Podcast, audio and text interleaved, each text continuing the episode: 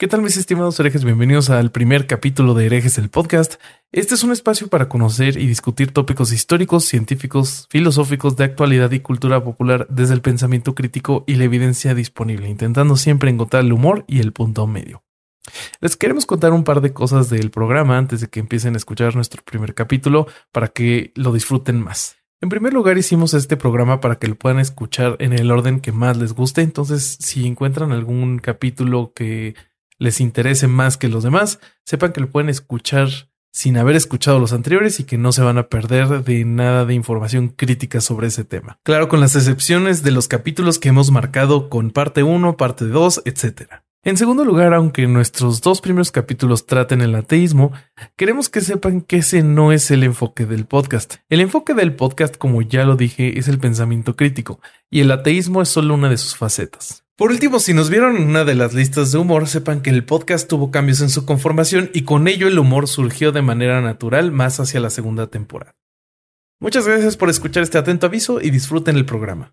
Desde los inicios de nuestra historia han existido librepensadores y científicos, líderes cuyas ideas han ido en contra de las creencias establecidas. A estos hombres y mujeres se les ha conocido a lo largo de la historia como herejes. La palabra hereje viene del latín hereticus, que significa opción. En este podcast queremos tomar como base la opción de pensar diferente, la libre indagación, la actitud abierta y la búsqueda de las ideas por su propio valor para analizar de manera crítica nuestro entorno. Nosotros somos Lola Montal Ale Durán, Bobby López. Y esto es Herejes, el podcast. Buenas noches, mis estimados herejes. Les damos la bienvenida a este su podcast. Yo soy Bobby López y me acompañan en este primer episodio Lola Montalvo y Ale Durán. Antes de arrancarnos con el podcast, eh, nos vamos a presentar, ya que seguramente varios no nos conocen.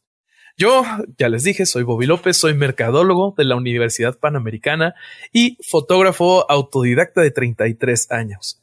Todavía no formo una familia, eh, pero tengo una relación que ya lleva un rato. ¿Tú, Ale? ¿Qué me cuentas?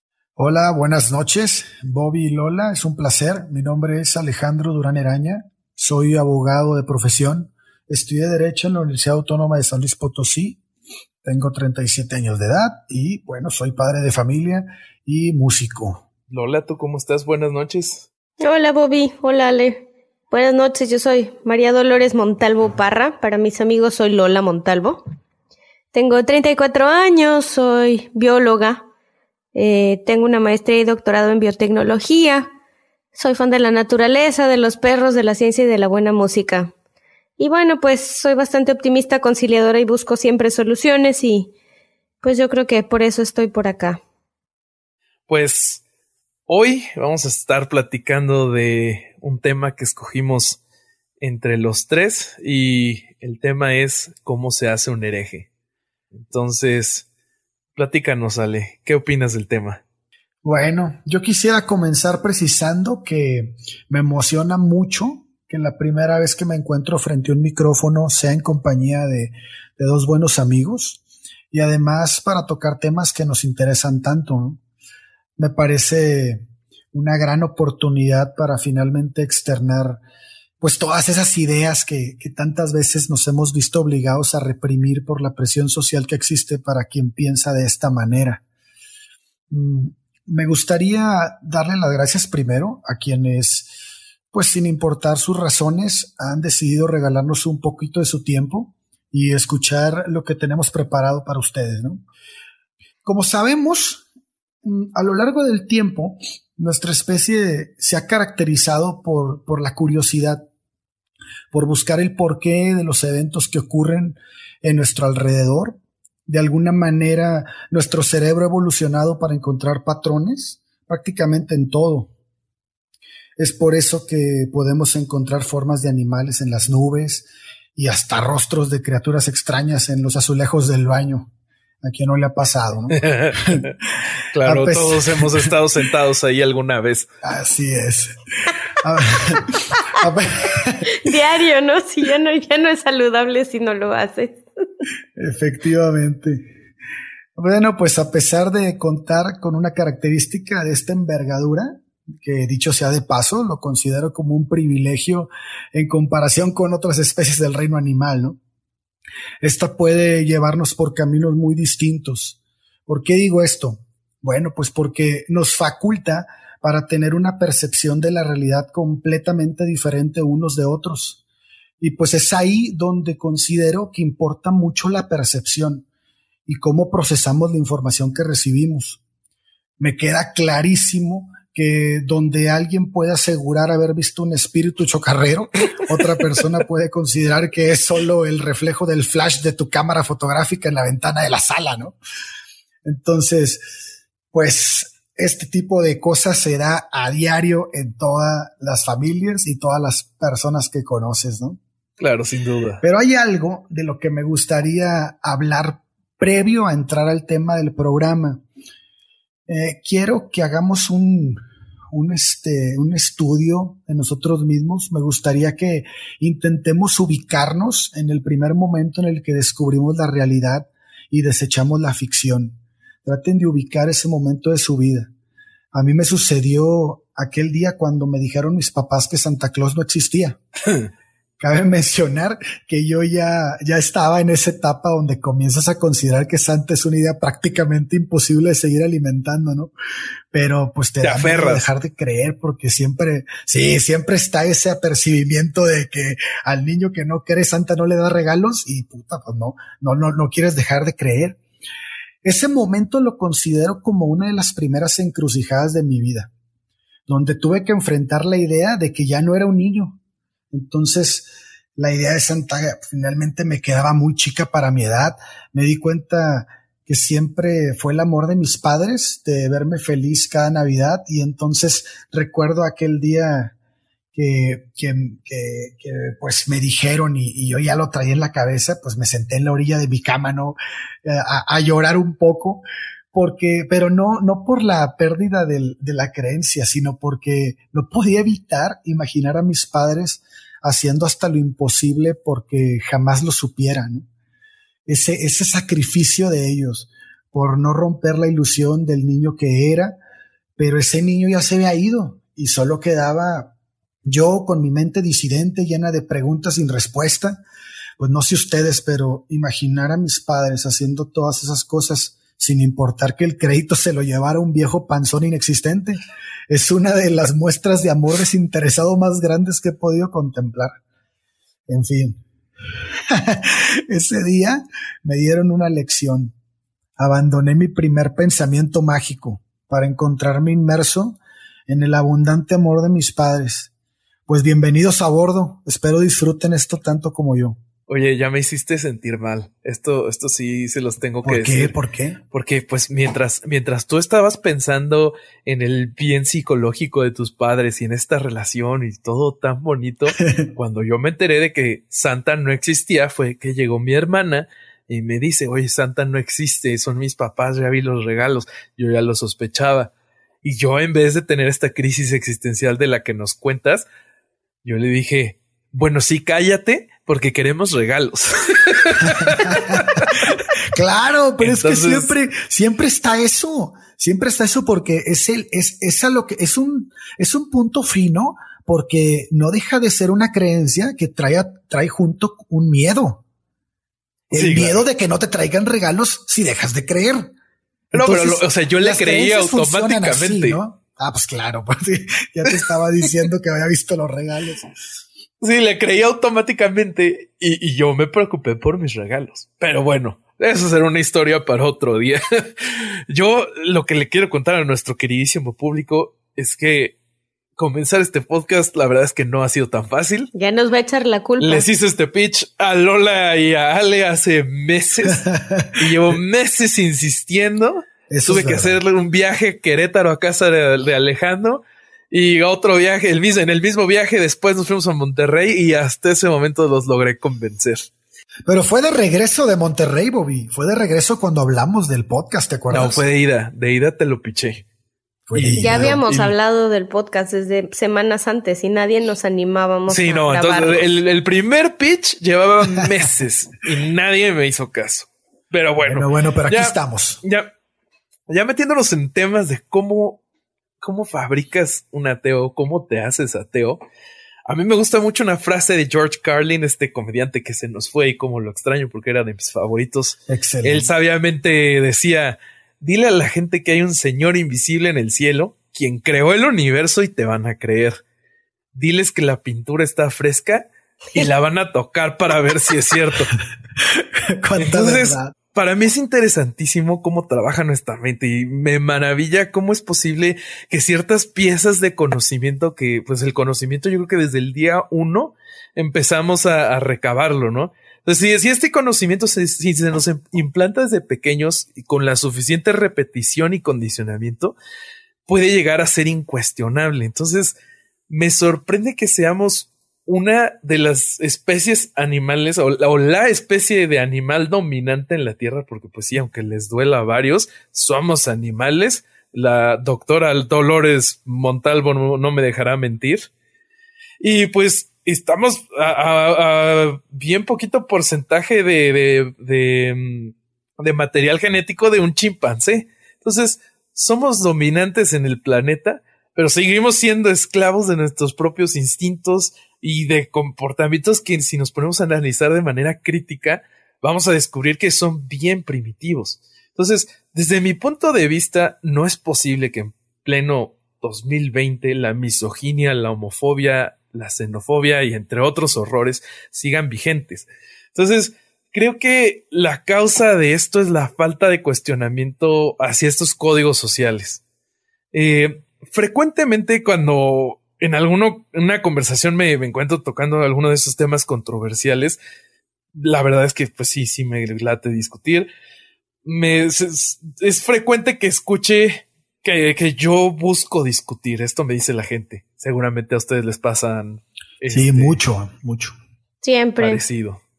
Claro. Entonces, pues es frecuente que se nos diga que, que por qué no dejas a la gente ser, que respetes las creencias de los demás. Y yo no sé ustedes, pero yo no puedo. El, como, como ya varios sabios han dicho, el respeto es para la gente, no para las creencias, ya que las creencias informan las acciones y las acciones siempre tienen consecuencias. Entonces, donde uno puede combatir la ignorancia, creo que eso es tu, es tu deber hacerlo. Para mí el objetivo de estar aquí con ustedes es que nos retemos mutuamente a no caer en, en estas trampas del pensamiento y que entre todos intentemos combatir la ignorancia. Creo que la mayoría de gente discute para probar que tiene razón, pero para mí lo más importante de una discusión es acercarnos a la verdad. Y quiero que eso intentemos. Además que de una discusión siempre ganas. O sea, no, que ganes por tener la razón, sino que siempre ganas información nueva aunque, ganes al final el, debate, la, información que recibes, si estás discutiendo obviamente con una persona este, educada o letrada, vaya, estudiada, pues siempre es, es, es muy, muy este, enriquecedor una charla, ¿no? Claro, yo creo que solo puedes ganar ese conocimiento si estás dispuesto a admitirlo ya que, o sea, hay un montón de gente que discute con la mente bien cerrada y pues ahí, o sea, ganen o pierdan la discusión, no van a ganar. Es que yo creo que hay que hacer una diferencia en el lenguaje. Una discusión es muy distinta o la palabra discusión es percibida muy distinta a un intercambio de ideas. Entonces, creo que este podcast, por lo que ustedes dicen y lo que a mí corresponde, está muy orientado a tener ese intercambio de ideas, ¿no? Claro. Sí, me queda clarísimo que sí es así. Tú, Lola, cuéntanos, ¿qué opinas del tema de hoy? ¿Cómo se hace un hereje? Híjole, es un tema súper controversial. Yo no creo que. Yo no creo que se haga un hereje. Yo creo que. O sea, que no es por una fuente externa, es una fuente propia. Obviamente, como en todo, hasta en la genética ahora hay epigenética. Eh, el ambiente tiene mucho que ver, la exposición a las ideas, pero bueno, quiero empezar por decirles, por agradecerles por haberme invitado, Bobby, a este podcast, eh, por haberme insistido tanto, Ale, por los consejos. Eh, pues a mí me tienen aquí porque de veras sí Bobby insistió mucho. Y pues porque me encanta el argüende, la verdad, no voy a decir mentiras. Eh, motivos secundarios que probablemente sean más interesantes son que, pues, que es, para mí es crucial que el papel de la religión en los círculos sociales es algo tangible y es por diferentes razones, ¿no? La religión juega un papel crucial en las posturas hacia las nuevas ideas. Esto, esto no es novedad, o sea, esto lo venimos viendo desde la Edad Media y los tiempos de la Inquisición, ¿no? Antes las nuevas ideas, pues, resultaban en personas quemadas, eh, en su mayoría científicos y brujas. Lo peor es que eso sigue sucediendo, ¿no? De manera distinta, Bobby. Y sí, ahorita, yo creo que, yo creo que ahorita lo que existe es algo, algo que, que está muy de moda decir y que estuvo, la palabra segregación es la correcta, ¿no? Eh, es precisamente a donde yo voy. El papel que juega la religión es muy interesante porque se segregan grupos, eh, se segrega la credibilidad de las personas de acuerdo a si es, pertenece a una religión preponderante, en nuestro país es el catolicismo, eh, la religión en, en, por ejemplo, en los países árabes, pues es el Islam, ¿no? Entonces, la credibilidad de las personas, su reputación inclusive se ve sesgado por si pertenecen a un culto, si pertenecen a una religión, cómo lo practican. Eh, también la religión tiene mucho que ver en las oportunidades que se le brindan a alguien, ¿no? Desde acceder a un trabajo, a un puesto, si perteneces a un círculo o no. Y es bien curioso porque la religión es tan multidimensional y acapara tantas, tantas cosas que inclusive hay estudios, y cuando yo digo estudios es porque ya lo fui a revisar y ya vi si es una población grande que no haya sido en un estudio de 10 personas. No estoy hablando de estudios de más de 3.000 personas. Eh, y esto es súper curioso porque hasta afecta la percepción del peso. Eh, eh, ahí en el 2007. El peso así como corporal, o sea. Sí, exacto. En el 2007, en la revista Eating Behaviors, eh, se hizo una correlación por regresión y salió ahí una relación interesante que las mujeres con mayor compromiso religioso eh, tienen, y los hombres con mayor práctica religiosa, tienden a subestimar su peso corporal, mientras que las mujeres judías tienden a sobreestimar su peso corporal. Entonces, la correlación está ahí, no es muy clara. Oye, a ver, pero bájamelo al español, porque eh, a términos prácticos, o sea, ¿quiénes sienten que están más gordos? Mira, no es importante quiénes sí y quiénes no. Lo que es importante es que sí hay una correlación entre la religión. Perdón por mi pregunta tonta. No, no hay preguntas tontas. Está súper bien que la hayas hecho. Es muy, es muy importante que siempre tengamos el valor de preguntar lo que no entendemos para poder comprenderlo. Porque si no preguntas, si no te informas, entonces caemos en ese círculo vicioso de la ignorancia, que es lo que estamos tratando de evitar aquí.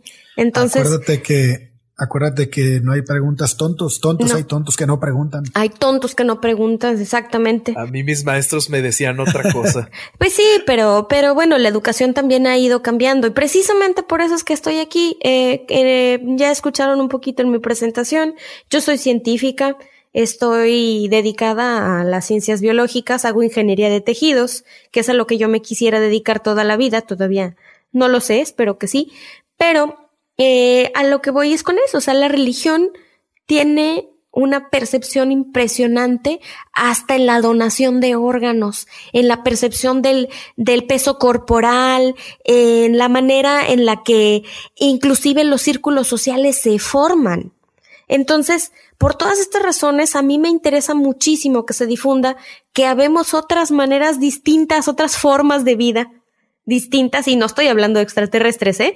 Otras formas distintas de ver y de, y de pensar. O sea, no somos extraterrestres, somos eh, personas que nos hemos dedicado a cultivar el pensamiento crítico. Y si bien yo no soy experta en esto, pues yo espero aprender muchísimo de ustedes y de la gente que nos pueda llegar a escuchar, pues eh, que nos pueda aportar también datos interesantes, ¿no? De, de cómo, cómo tener un pensamiento religioso obnubila nuestra, nuestra capacidad de pensar, de criticarnos, de ver más allá, más allá de lo evidente. No estoy hablando de los Thundercats tampoco. Pero sí de, poder utilizar las estadísticas. De leer otras posturas también. De leer, de leer, pero ¿sabes qué? Es que creo que lo comentamos muchas veces. No es exactamente lo que lees es con qué visión lo estás poniendo.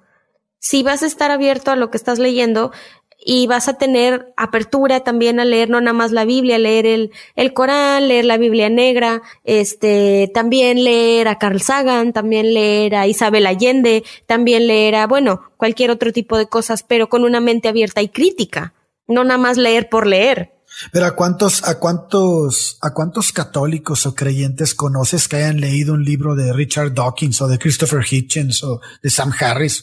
Absolutamente son es rarísimo. ¿no? Eh, chicos, y ahí está nuestra entrada al podcast de hoy, ¿Cómo se hace un hereje? ¿Qué les parece si para arrancarnos, Lola, nos compartes esas estadísticas que nos tienes preparadas? Eh, son unas estadísticas de México, del INEGI. Eh, fíjate que en México, desde 1970, la religión desde hace siglos pues sigue siendo el catolicismo preponderante, ¿no? Pero en 1970 todavía, todavía México era preponderantemente católico y a partir de ese año se empieza a ver que el número de católicos empieza a bajar. Por favor, quiero que tomen nota que, que estoy hablando de esta religión por, por ser preponderante, no porque hay un sesgo en contra de, ¿ok? Eso es muy importante.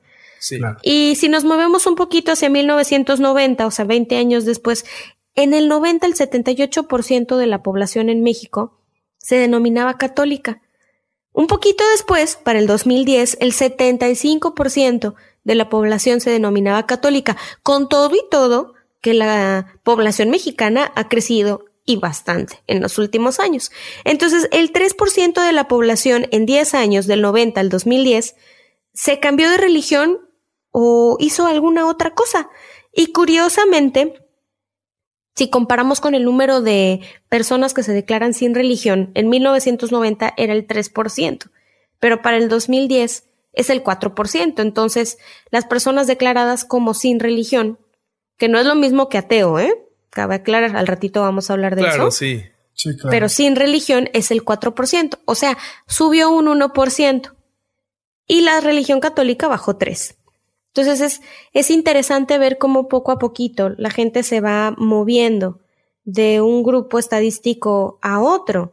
Creo que de esto podríamos empezar a inferir que muchos están dejando la religión o estamos, porque por lo menos en mi caso yo estaría dentro de esa estadística, de ese 1% que se les fue a los católicos. Pues sí, dentro de ese 1% sí estamos. El, el, rollo ahí es que hay un 2% desbalagado, que quién sabe dónde se fue, porque se fue a creer otras cosas.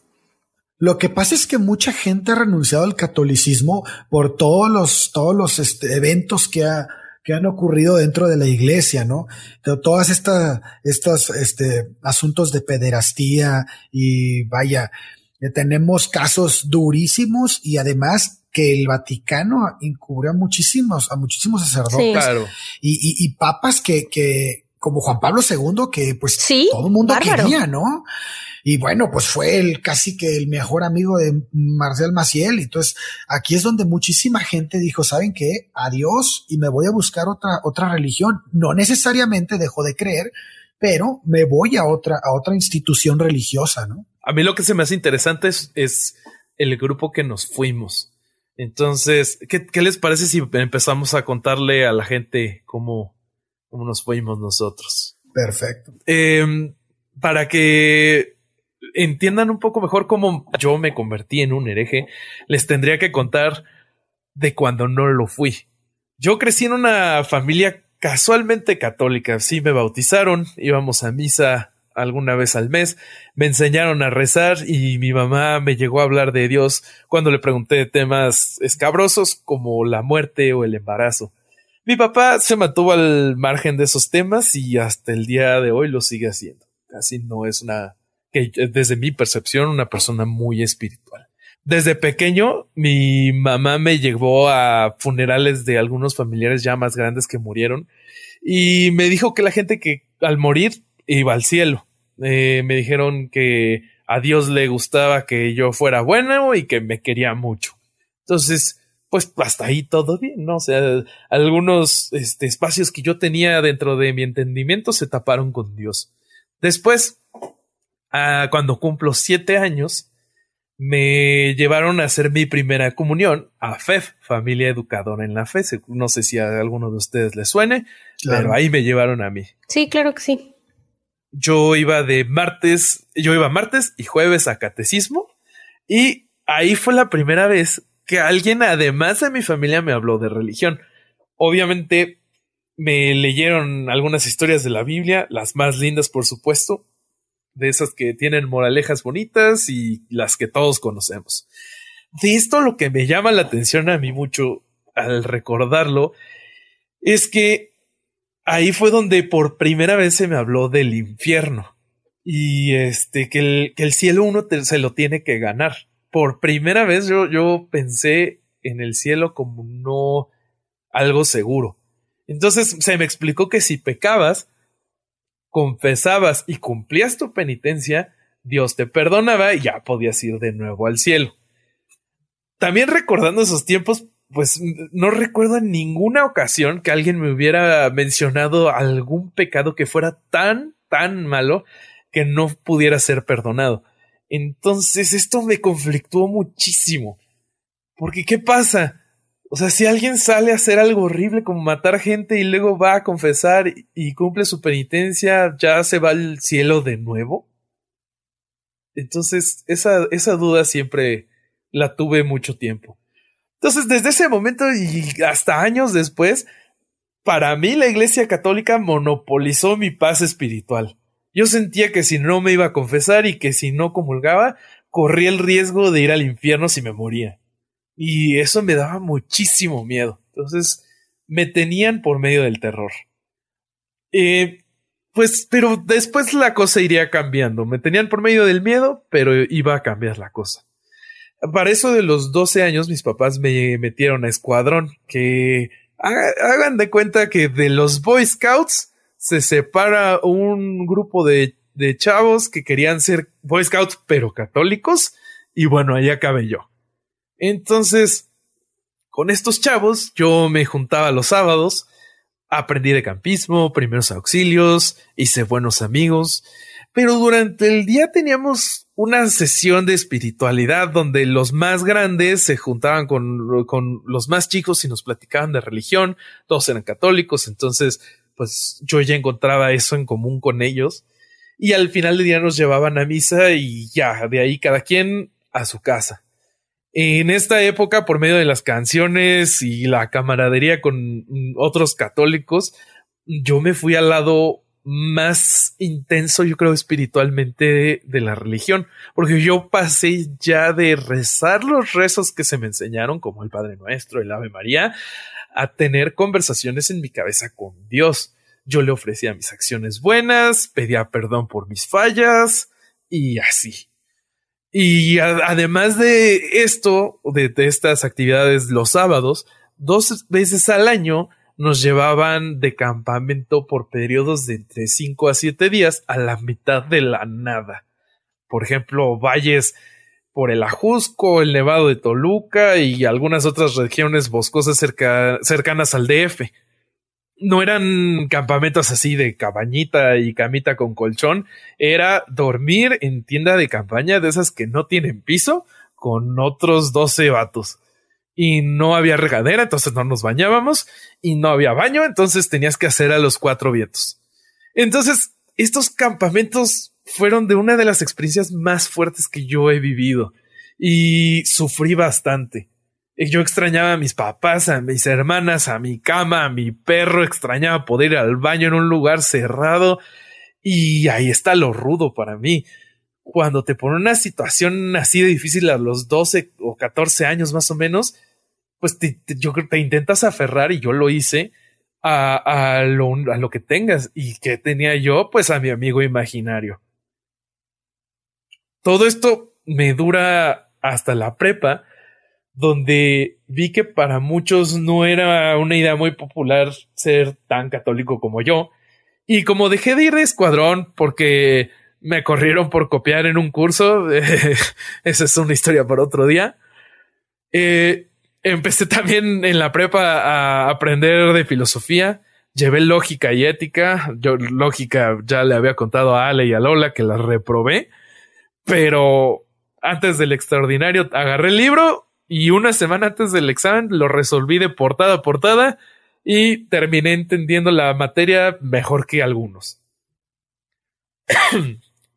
ya para la universidad conozco a un muy buen amigo, Román Méndez, que fue la primera persona que realmente me cuestionó mis creencias. O sea, hasta el momento o no se me cuestionaba o se apoyaba lo que yo creía.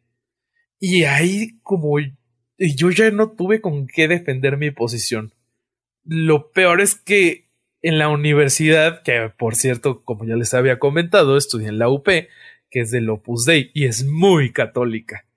Entonces ahí me seguían enseñando filosofía y como yo ya sabía algo de lógica, sabía que yo no, ya no podía argumentar mi posición sin ser intelectualmente deshonesto.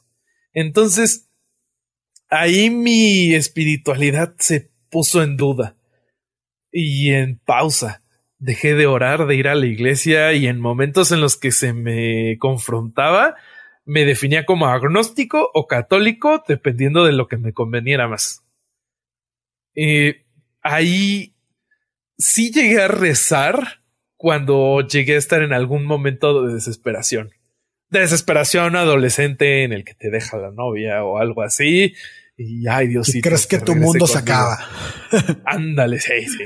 la verdad es que, pues, para ese momento nunca me pasó, no me pasó nada así terrible.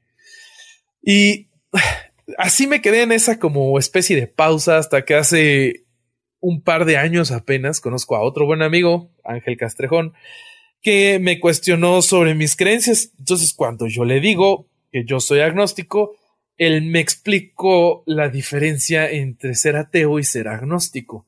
Me dijo, es que, mira, ser agnóstico, tú puedes ser teísta agnóstico o ateo agnóstico. El ser agnóstico solo significa que no estás seguro de tu posición y, sobre lo que crees. Y el ser gnóstico sería estar seguro. Entonces, por ejemplo, si eres ateo agnóstico, es que no crees que exista un dios o dioses, pero que no estás seguro. Entonces, cuando me explica esto, eh, me cae un baño de realidad que me dejó eh, congelado. Le dije que era deísta, o sea, como que sí creía que una fuerza creadora, pero que no era el Dios católico. Y, y ahí se terminó esa conversación con él, pero yo me quedé con una conversación interna bastante fuerte. Algo muy chistoso es que en esa misma plática, Ángel es amigo también de Alejandro, y Ángel me dijo que él tuvo la misma plática con Alex. Sí, yo recuerdo. Igual Alex nos cuenta después. Recuerdo ese día. Entonces, bueno, después de esta plática y que yo estaba en esta discusión interna, yo me pongo a aprender sobre la posición contraria a la que había tenido toda la vida, que es pues, el ateísmo. Leí algunos de los mejores argumentos a favor del teísmo fuera de la Biblia y los argumentos que los refutaban. Y pasaron meses y al final terminé aceptando que la verdad yo ya no creía lo que me habían enseñado desde niño. Entonces, ya de ahí viene mi salida del closet ateo con la familia, mi novia, amigos. Ese es tema para otro día, se puso interesante. Pero esta transformación de católico a ateo a mí me cambió en muchos aspectos. Me hizo darme cuenta de la importancia de cuestionarse las cosas y no dar por hecho todo simplemente porque alguien más te lo dice. Ah, aunque sea alguien muy confiable, alguien muy estudiado, nada te cuesta cuestionarte las cosas. Entonces, yo a partir de eso dejo de creer en la medicina alternativa, en los fantasmas que me daban muchísimo miedo, en el infierno que también me aterraba y también gracias a eso me salvé un par de veces de caer en una de esas sectas de marketing multinivel. Y esa es mi historia. Esas son las peores. Se los juro que dos veces estuve a punto. Pero eso es mi viaje. ¿Cómo ven, muchachos? Está muy bien. Fíjate que hay que, quiero destacar algo rapidísimo. Ay, Lola. Quiero destacar algo rapidísimo que, que eso que hablaste con Ángel es una, es, es el principio de, de, de, ese tema es que la no creencia o el ateísmo es una creencia finalmente, pero es una creencia fundada. Y, y, el, y el creer en Dios es una creencia no fundada. ¿Por qué lo digo así? Pues porque no puedes comprobar que Dios existe. Y si bien no puedes comprobar que Dios tampoco existe, pero puedes comprobar que no hay pruebas y que no hay nada que te lleve a siquiera considerar la existencia de una deidad. Y eso lo vuelve fundada. Sí. sí, totalmente. El, no haber pruebas, ¿no? Pues muy bien. Em, Lola, ¿por qué no nos cuentas tú tu viaje espiritual en esta vida? Bueno, para que sepan, eh, yo no estuve en una escuela católica, ningún padrecito estuvo cerca de mi vida cuando era una pequeña niña. Sigo siendo pequeña, mido metro y medio, pero ya no soy niña. Eh, a mí, bueno, yo estuve en una escuela laica, eh, una buena escuela. La verdad es que hay dos cosas que le agradezco a mis papás, que me hubieran metido en una escuela con inglés y que me pusieran brackets. Pero bueno, regresando a la parte de la religión, es que pues yo la verdad es que cosas así como que religiosas, pues mis papás nunca me llevaron a misa, salvo contadas ocasiones. Mi papá nunca, mi mamá muy a veces a fuerza, ¿no? A cosas de bodas o cosas así. Eh, mi abuela mater paterna me llevó a misa algún par de veces, igual mi madrina, porque sí me bautizaron, nadie me pidió permiso, yo era una bebé inconsciente. Eh, y bueno, pues en realidad no hay mucho que decir al respecto. La que me metió a la religión en su gran mayoría era mi abuela materna, mi abuela Elvira apodada Titi, Doña Parra. Este, ella fue la que me enseñó a pecinarme, enseñó, me enseñó a orar, a hablar con Dios todas las noches, a contarle mi día, todo eso. Mi hermano, como buen hermano ateo desde chiquito, este, me callaba y me decía que ya no estuviera murmurando ni haciéndole ruido, porque no se podía dormir, pero pues yo estaba hablando con Diosito, ¿no?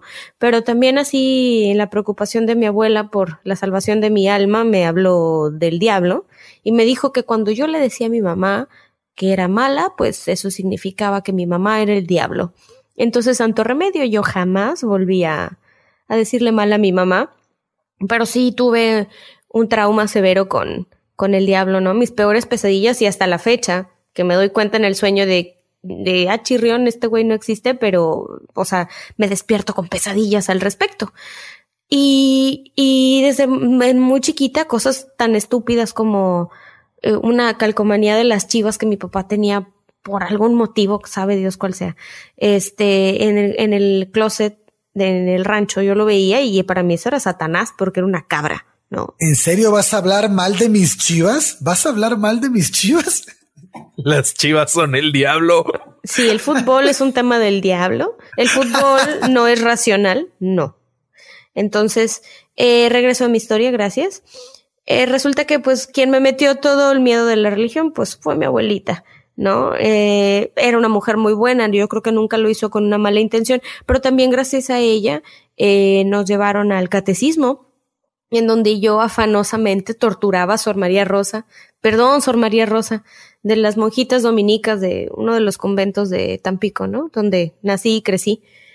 Y bueno, pues yo le preguntaba cosas muy interesantes como que qué significaba fornicar, pero yo la verdad es que no sabía que era fornicar. Yo le preguntaba bien porque era una duda genuina.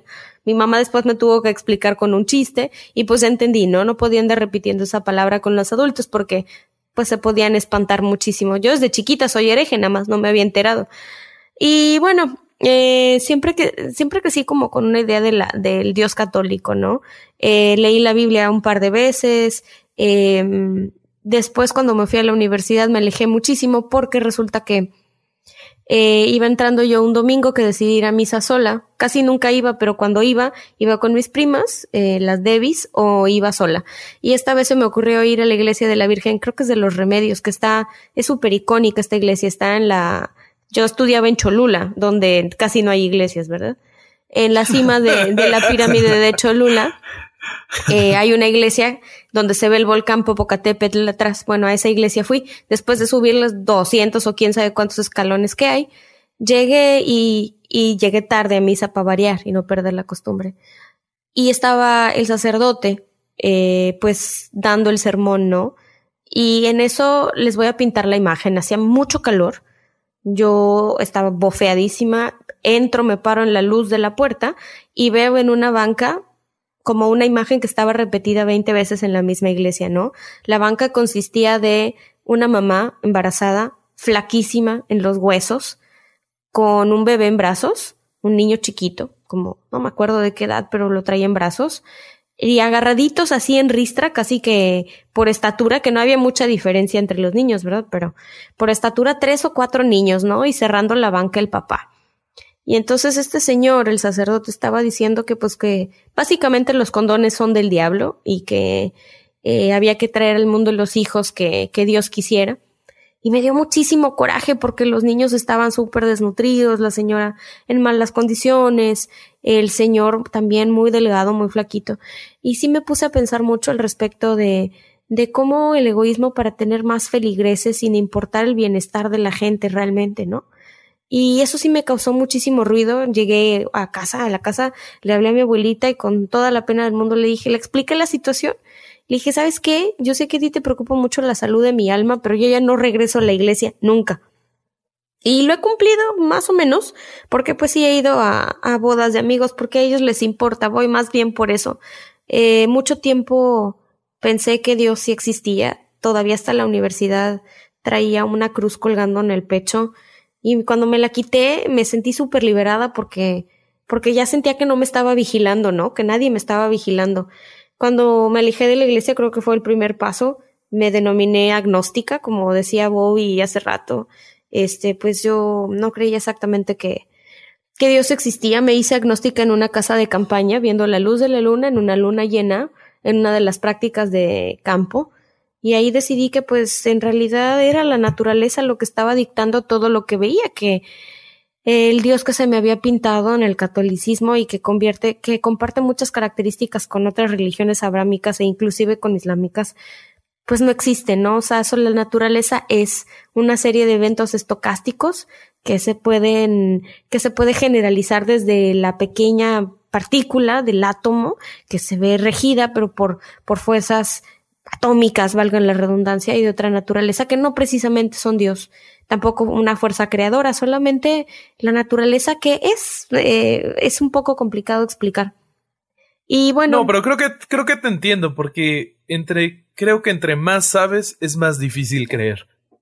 Fíjate que yo no, yo decía mucho tiempo que, yo dije mucho tiempo que yo no tenía duda de que Dios existía, solo no de la manera en la que siempre nos, la nos lo habían pintado.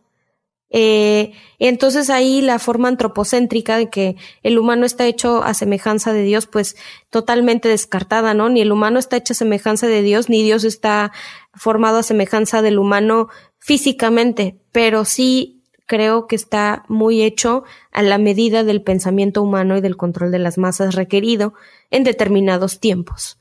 Entonces, pues bueno, mucho tiempo seguí pensando lo mismo, ya más grande me mudé a Monterrey a estudiar una maestría. Curiosamente me uní. Ah, bueno, tuve un problema, un problema personal fuertísimo con una depresión de cuatro años.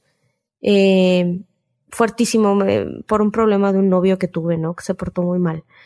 Y entonces ahí pues me invitaron a la iglesia y al Santísimo y a rezar el rosario y no sé qué. Y no te voy a decir que no, le agarré cierto gusto y sí, o sea, como que me enfrasqué bien cañón otra vez en, en creer que, que Diosito me salpicaba de agua con los carismáticos y todo esto. Y luego me di cuenta que eh, yo necesitaba tanto creer en algo que me hiciera cambiar de opinión que la humanidad es un asco. Entonces, pues sí, sí me sirvió, me sacó del hoyo, después volví a entrar en razón y dije, bueno, no, no, no es cierto. Tuve ese debate ¿no? otra vez en mi cabeza. Llegué a Monterrey, me invitaron a un grupo de Rosario que disfruté muchísimo porque como que concentrarte en las palabras y concentrarte en hacer el bien, aunque sea con la boca, eh, pues me, me parece algo maravilloso, ¿no? Y ya después como que no les gustó mucho la idea porque cada que nos cuestionábamos un pasaje de la Biblia, me acuerdo perfectamente que estábamos hablando de la Virgen María y la aparición y, y mi respuesta fue, es que imagínense que se les aparece un ángel y les dicen que están embarazadas, yo me hago pipí del miedo. Entonces, No ha de ser una escena bonita. no, entonces todo el mundo se me quedó viendo como con cara de y está rara porque se está imaginando esas cosas. Pues porque si no, porque me las tengo que imaginar para creerlas y luego me doy cuenta de lo ridículo que suenan. En fin, es una buena historia, ¿no? Mm, recientemente, ¿qué les puedo decir? Hace un par de años, dos años más o menos, me empecé a cuestionar fuertemente eh, al respecto de la iglesia satánica, ¿no? De por qué estaba ahí y empecé a leer al respecto de qué son, cuáles son los principios de esta iglesia. Que en realidad son ateos. que en realidad son ateos y utilizan la figura de Bamofet como su insignia principal y bueno. Bafomet. Ay, sí, perdón, lo dije al revés, eso.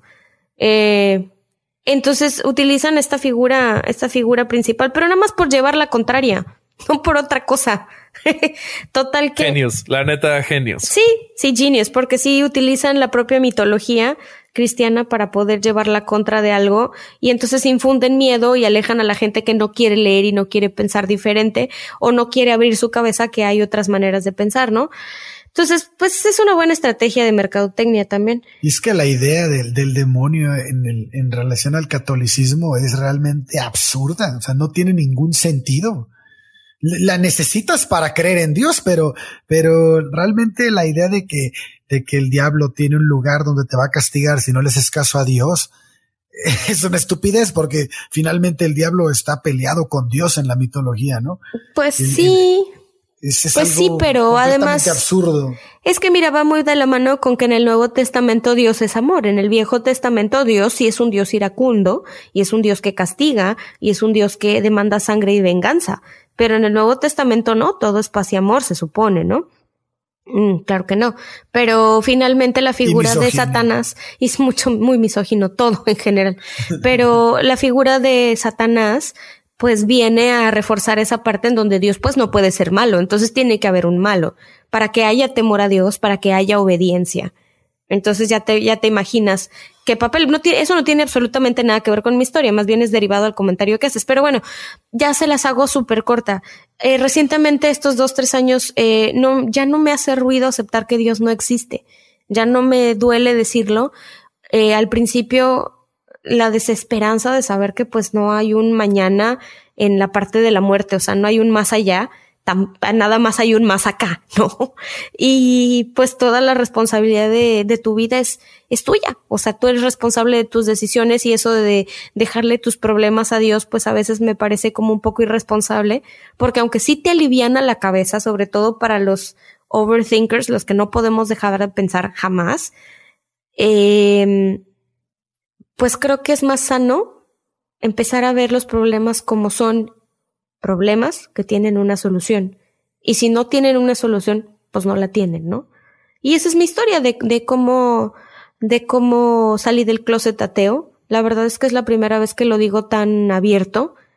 Eh, regularmente yo me presento como una agnóstica deísta, no intervencionista. O sea, no, no creo que haya evidencia suficiente para, para decir que Dios exista, pero no lo sé, me puedo equivocar y no estoy muy lejos de esa posición. Como científica siempre hay que estar abiertos a, a, que los errores pueden ocurrir y que el cambio puede venir de cualquier lugar siempre y cuando la evidencia que se presente sea la adecuada y esté bien respaldada. Entonces así, pues sí aceptamos los cambios, ¿no? En fin, esa es mi idea. Qué bello viaje, Lola. Muchas gracias por compartirnos, ¿no? Tú, Alex, yo, yo sé que tu historia está genial y que la vamos a disfrutar mucho.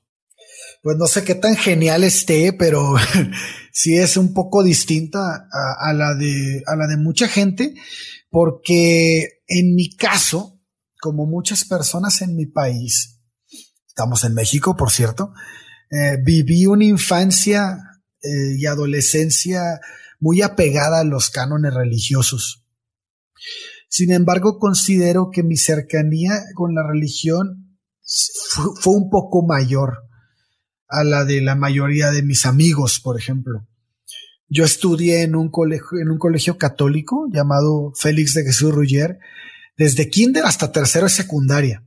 Debido al apego tan fuerte de mi familia a la iglesia, me vi muy, muy involucrado en, en, retiros religiosos, en misiones, en grupos de jóvenes católicos. Vaya, fui acólito desde muy corta edad. Acólito es el que le ayuda al sacerdote. Eh, el, office boy de la iglesia. El office boy, exactamente.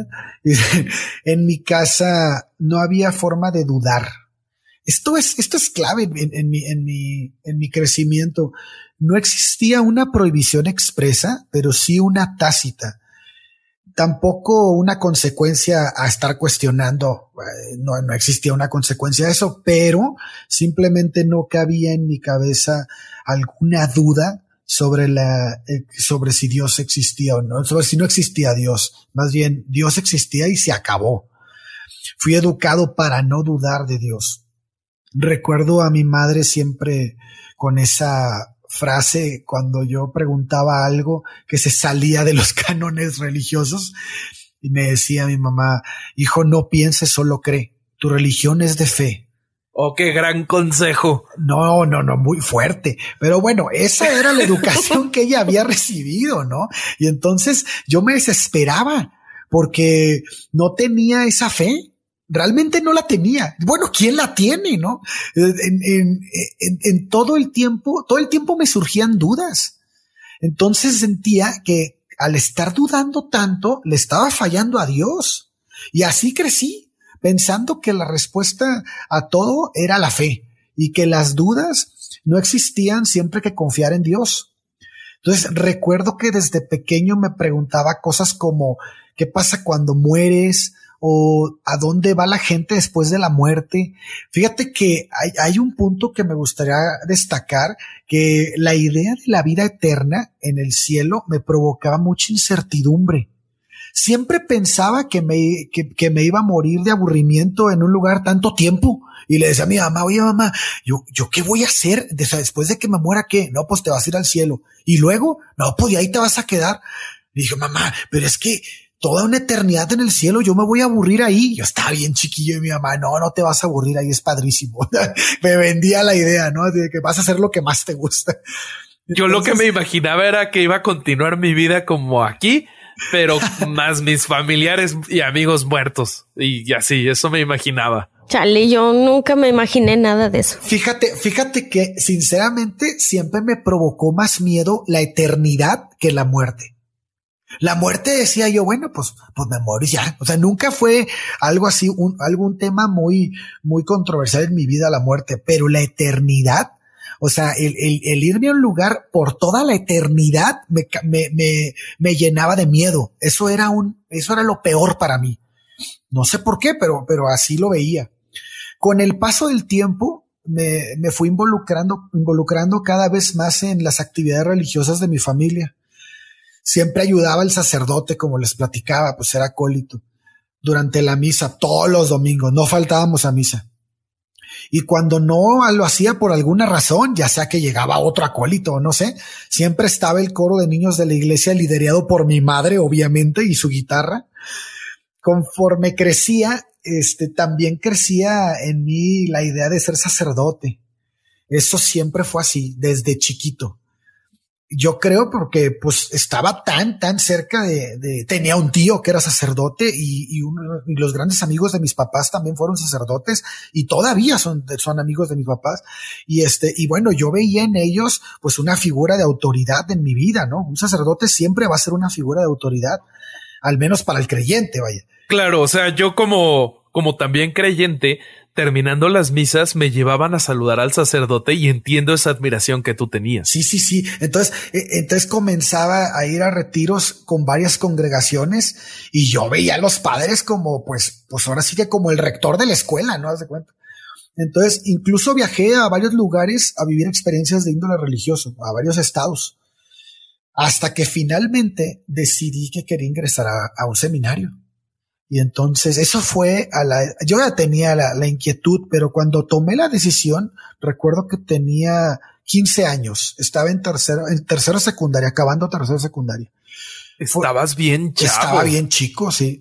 Fue, fue entonces cuando, este, después de varios retiros y después de ir muchos, muchas veces a, a, a este, a discernimientos a, a Guadalajara, me aceptaron en la Escuela Apostólica de Occidente que es de los misioneros del Espíritu Santo y, está en Zapopan, Jalisco, ¿no?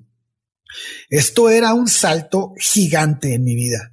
Por la edad que tenía. Sí, seguro. Porque debía dejar atrás a mis amigos, a mi familia y a mi hogar. O sea, son cosas que es muy difícil desprenderte de esa edad. Y llega un, llegas a un lugar completamente nuevo, con personas que jamás has visto en tu vida, y a compartir un gran cuarto con 90 squinkles de todos lados de la República. Hice muy buenos amigos, la verdad. Aprendí a tocar la guitarra, lo que posteriormente me llevó a estudiar música en la Ciudad de México, pero bueno, esa, ya es otra historia. Y, y, bueno, pues durante mi tiempo en la, en la escuela apostólica comenzaron a surgir muchas dudas. Y esas dudas iban encaminadas a si era lo que yo quería para mí. Recuerdo que estaba completamente enamorado de una compañera del salón porque los salones eran mixtos.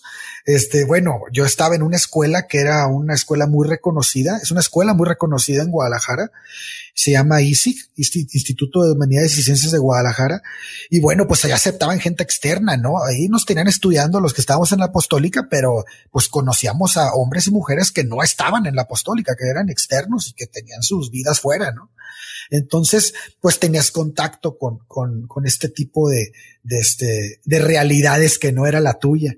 Entonces, como les decía, yo estaba enamoradísimo de una chava que, que obviamente era de fuera y, y este, y sentía mucha culpa pensaba que nuevamente estaba traicionando los designios de Dios porque yo por algo estaba ahí y eso me provocó entrar en un discernimiento aún mayor hasta que concluí que yo quería ser papá quería amar a una mujer.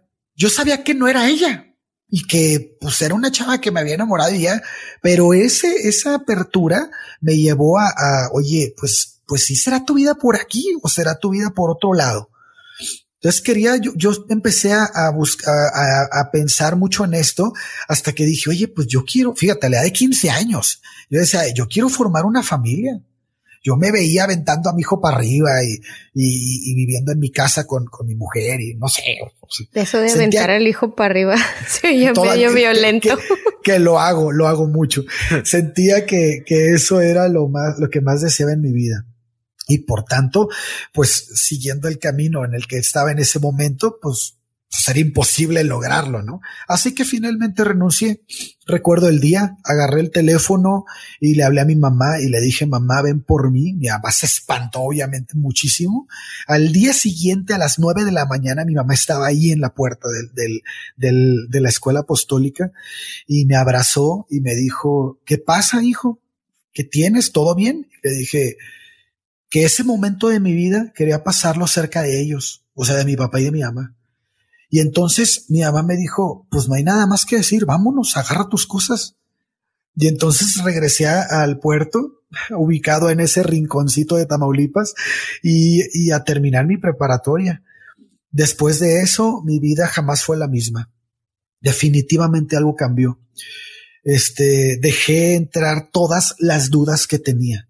Y es aquí donde hubo una encrucijada muy dura, porque mi discernimiento tan fuerte en la escuela apostólica, en el que decidí, en el que dije, ¿sabes qué? No es por aquí, fue una puerta que dejé abierta para entrar todo lo que pensaba y dejar salir todos los cuestionamientos.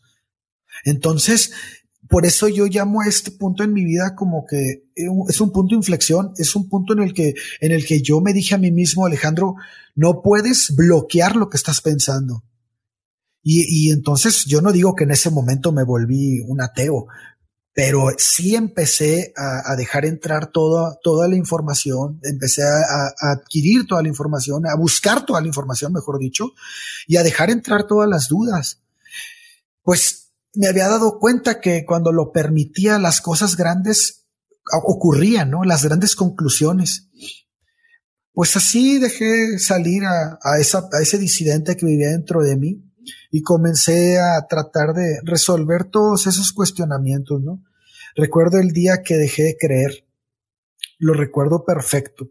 Me encontraba sentado en la orilla de mi cama a los 26 años y me dije a mí mismo, Alejandro, déjate de tonterías. Tú no crees en esto. Siempre lo dudaste. Y no pasa nada.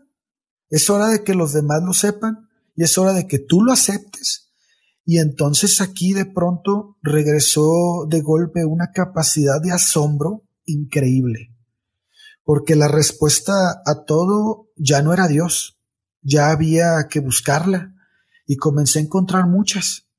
Conforme más encontraba, más me gustaba investigar y leer. Luego comencé a leer todas las, todas esas personas que, que pensaban como yo.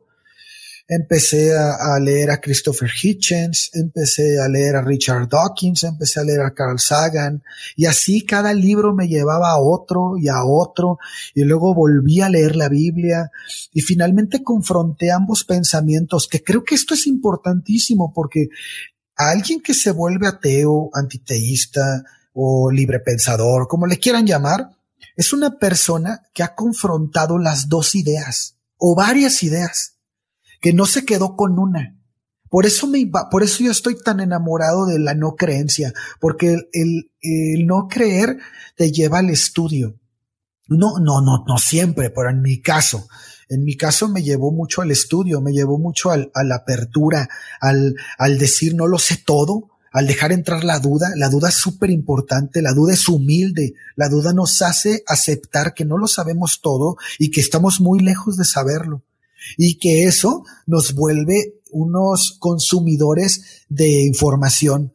Y, y bueno, este, decidí que, que no solo no era creyente, sino que era un antiteísta, una persona que considera que la creencia en Dios no es algo bueno para el hombre, Igual es un tema que, que tocaremos más adelante, pero bueno, este, lo que quiero destacar es que un ateo no se convierte porque otra persona le dice. Un ateo se encuentra a sí mismo en su silencio, donde está, donde existe el suficiente silencio para escucharnos a nosotros mismos, nuestros cuestionamientos y nuestro, y nuestro por qué, por qué creo en esto, ¿Por qué continúo creyendo en esto? ¿Por qué, por qué, de dónde viene? ¿Cómo fue que fui, este, cómo fue que, que me adoctrinaron? ¿Cómo fue que terminé creyendo en esto? Y cuando te haces esa retroalimentación, estoy seguro que todos concluimos cosas muy parecidas. No todos las aceptamos, pero estoy seguro que si haces el estudio en ti mismo, vas a llegar a conclusiones que te van a asombrar. Creo que yo no lo pude haber dicho mejor. Oigan, ¿y qué consejo le darían a quien se atreve a pensar diferente? ¿Por qué no empiezas ahora tú, Lola? Pues es que esto que estaba diciendo Alejandro Dudar es el principio de mi vida. Em, dudar, dudar es algo, algo que nos hace, que nos redime. La duda te redime, la humildad que, que conlleva aceptar esa duda para poder resolverla, eh, te redime. Entonces, bueno, eh, el primer consejo que yo le daría a los disidentes es no te avergüences por pensar diferente o no te avergüences por dudar, por preguntar, por ser valiente para hacerlo. De lo que sí te puedes avergonzar es de ser ignorante, porque la ignorancia es un estado temporal y voluntario. En el momento en el que tú decides terminar con esa ignorancia y decir, bueno, pues soy ignorante, porque yo lo soy, tú lo eres, o sea, muchísimos, tenemos muchas dudas y no lo sabemos todo en ese momento que, que, que aceptamos la ignorancia con humildad, que aceptamos la duda en nuestras vidas, entonces podemos abrir nuestra cabeza a poder, a poder entrar a, a un millón de, de preguntas nuevas con respuestas todavía más nuevas y que te pueden llevar a un pensamiento de frontera.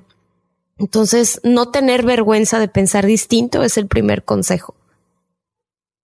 Pues yo creo que yo les diría que el escepticismo es la mejor herramienta de quien se atreve a pensar diferente. Sobre todo aplicar ese, ese escepticismo a las ideas propias, ya que las ideas propias pues tampoco están libres de error. Pues híjole, quisiera hacer hincapié en la duda. Dudar es la muestra más clara de humildad, como les decía hace rato. Nos recuerda constantemente que, que no lo sabemos todo, que estamos lejos de hacerlo. Y este que, que la vida es más interesante cuando hay que investigar y cuando hay que leer, que no es suficiente pensar, que es más importante cómo piensas, que no es suficiente leer, sino que lees, y que no es suficiente dudar, sino qué preguntas arrojan tus dudas, preguntar lo correcto, Y eso solo te lo va a llevar el, trabajo lógico que tengas en tu cabeza, la calidad de lógica que tengas y, y pues la calidad de tu pensamiento es clave. Nútrela. La calidad de tus ideas determina la calidad de la información almacenada.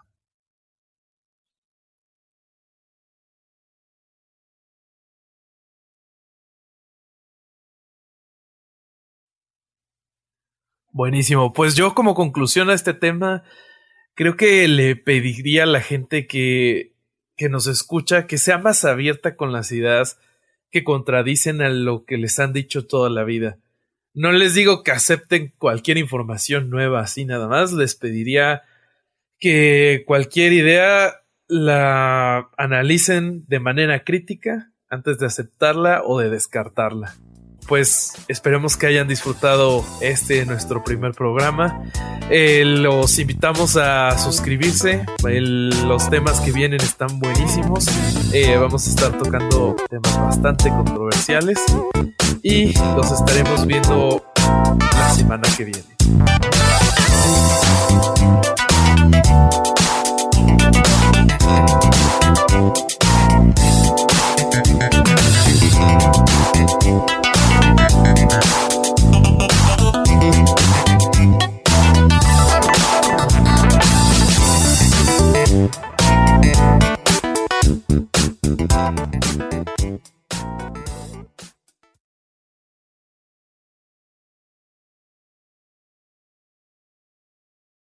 Guys, it is Ryan. I'm not sure if you know this about me, but I'm a bit of a fun fanatic when I can. I like to work, but I like fun too. It's a thing. And now the truth is out there. I can tell you about my favorite place to have fun Chumba Casino. They have hundreds of social casino style games to choose from, with new games released each week. You can play for free anytime, anywhere and each day brings a new chance to collect daily bonuses. So join me in the fun. Sign up now at ChumbaCasino.com. No purchase necessary. BGW. Void were prohibited by law. See terms and conditions. 18 plus.